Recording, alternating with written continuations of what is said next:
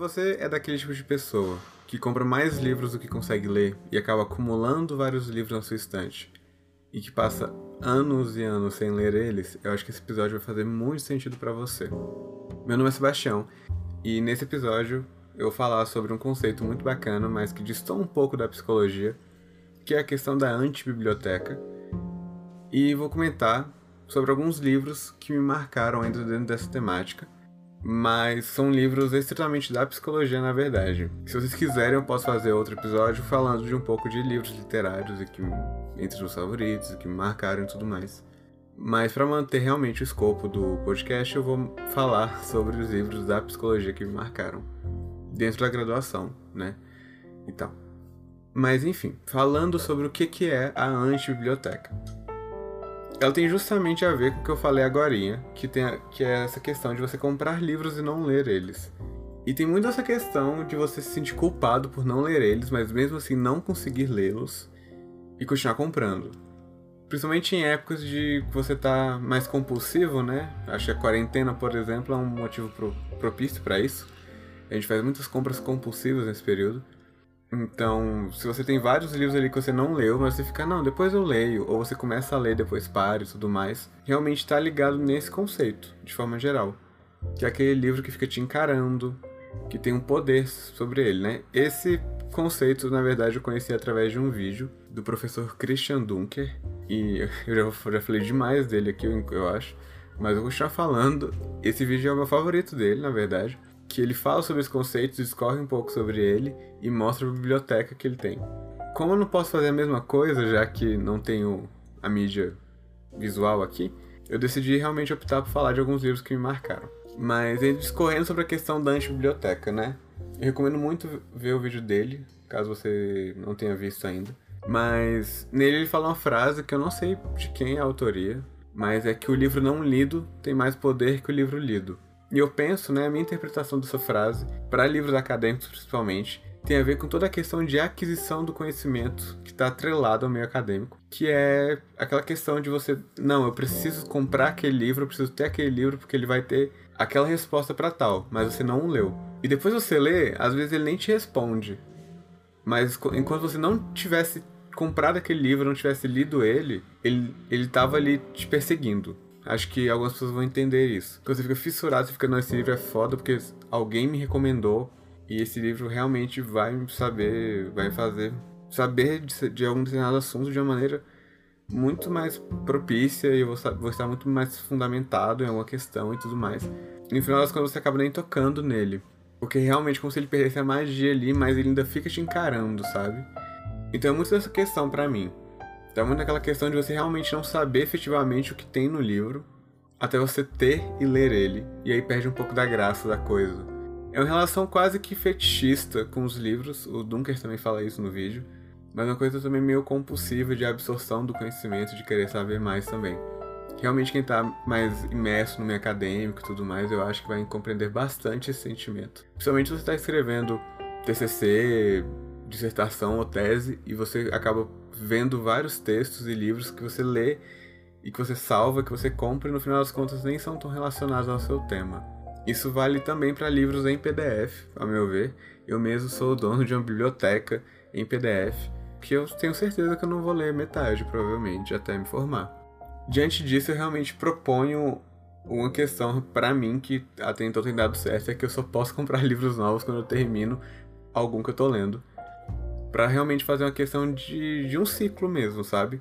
Eu também de vez em quando, periodicamente, me desfaço de alguns livros, dou, vendo e tudo mais, para liberar um espaço e como fosse o início de um novo ciclo para poder comprar mais. Até então tem dado certo para mim. E estabelecimento de metas também, né? De ler X livros e tudo mais, e mas no seu ritmo a coisa acho que flui muito melhor do que a gente se sentir obrigado a ler e tudo mais. Eu acho que eu discorri de uma maneira bacana sobre a questão da antibiblioteca. Quem tiver mais interesse, recomendo ver o vídeo do professor Christian Dunker e pesquisar sobre, de forma geral. É, dito isso, acho que eu vou falar um pouquinho dos livros e textos que me marcaram durante minha graduação em psicologia, né?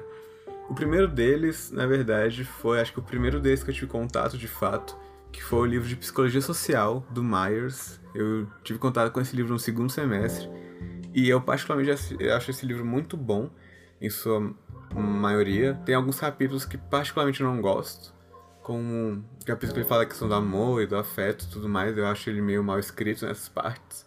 Algumas pessoas vão discordar de mim, mas tudo bem. E durante muito tempo, graças a esse livro e às aulas do professor que me deu aula, que foi o Fábio Iglesias, eu quis muito tempo trabalhar com psicologia social e fazer pesquisa e tudo mais. Para quem não sabe, não ouviu algum episódio que comentei isso tudo mais, eu, eu tenho vontade de seguir carreira acadêmica. Mas no final das contas acabou nunca dando certo. Nunca despontei, nunca comecei uma pesquisa nem nada do tipo em psicologia social e atualmente eu não tenho mais tanta vontade assim.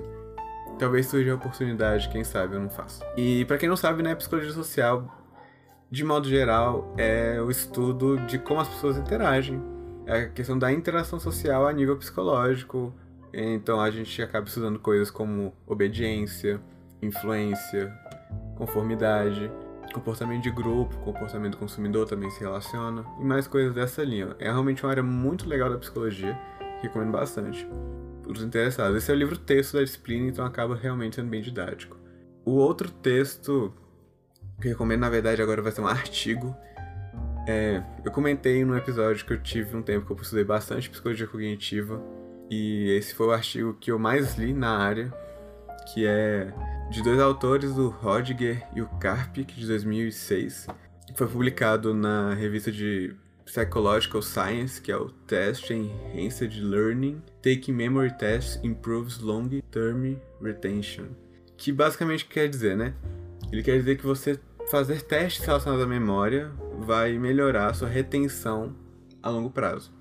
E isso basicamente, quer isso basicamente explica, na verdade, um fenômeno conhecido como efeito de prática de recuperação e nesse caso mais relacionado à questão da testagem, que é você fazer testes mesmo. Essa prática de recuperação, que é esse exercício de evocar uma memória, uma informação que você já estudou, traz efeitos para a memória de longo prazo.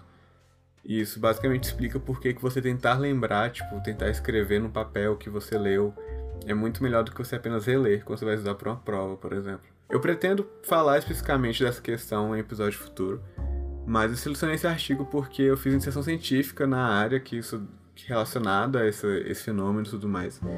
E foi um marco muito grande na minha graduação, principalmente foi porque foi minha primeira experiência com pesquisa de verdade. Eu sou muito grato a meu orientador e a todo mundo que estava envolvido, é, que estava no grupo, né, no caso, envolvido. Querendo ou não, por mais que eu não seja mais tão envolvido com isso, ainda é algo que eu gosto muito de estudar e ler sobre ainda. Agora eu vou falar mais de textos relacionados à psicanálise e psicoterapia, na verdade.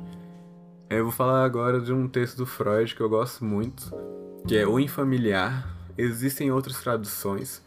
É um texto que o Freud ele traz muita questão. Não vou falar especificamente do que o texto traz, mas enfim, é um texto que o Freud relaciona muito com a questão da literatura. E essa ponte de psicanálise e literatura é algo que me atrai muito. Eu fiz pesquisa eu tentei escrever um artigo e tudo mais sobre o texto e foi uma experiência muito boa para mim. Eu acho que foi o texto do Freud que eu mais li de verdade, que eu anotei várias vezes, rabisquei e tudo mais. Li em três traduções diferentes tudo mais. Foi um, realmente um texto que eu me debrucei bastante e que eu gosto muito. É um texto publicado em 1919 por ele. E ano passado foi, quando fez 100 anos, né?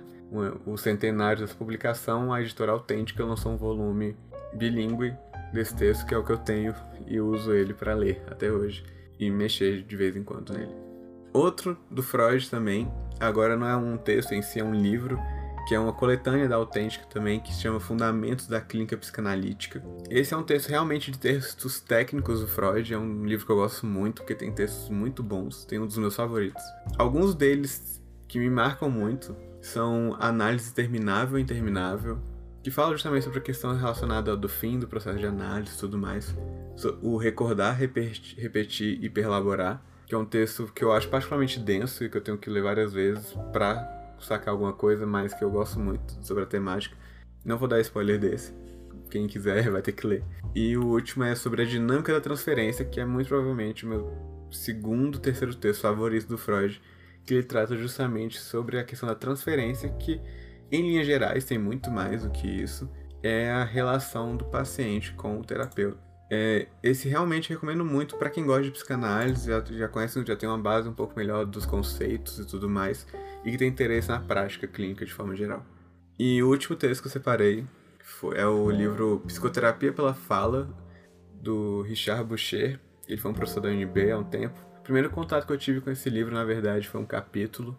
Foi o capítulo 3, que se eu não me engano é O Fundo Antropológico da Relação Terapêutica, que eu li na disciplina de Fundamentos da Psicoterapia, com a professora Silvia Lordelo. E esse texto, a primeira vez que eu li, foi muito denso, não tinha entendido quase nada. Aí depois da discussão em sala, consegui elucidar melhor. Até que um dia eu tava no Cebinho, achei esse livro, comprei. E eu falei, pô, vou, ler, vou dar uma chance, vou ler tudo. Tinha gostado desse capítulo. E esse livro eu acho muito bacana porque ele fala de várias coisas relacionadas à psicoterapia de forma geral. Apesar do Boucher ele ter um viés psicanalítico, eu acho que vale a pena para qualquer pessoa interessada na clínica de forma geral. Ele fala de questões também fenomenológicas e da prática clínica, questão da psicologia versus psicanálise e tudo mais. Então eu acho que é um livro bem cheio, assim, que é realmente muito bacana de ler e que acaba agregando, pelo menos para mim, agrega muito na minha, na minha experiência né? na graduação de forma geral. Foi um livro que acabou marcando muito. Senão não estaria nessa lista, né? Enfim, gente, era isso por hoje. Espero que tenham gostado do episódio das recomendações. Qualquer dúvida, sugestão ou crítica, entre em contato comigo nas redes sociais, que eu tô aberto para conversar com vocês sobre qualquer coisa. E tchau!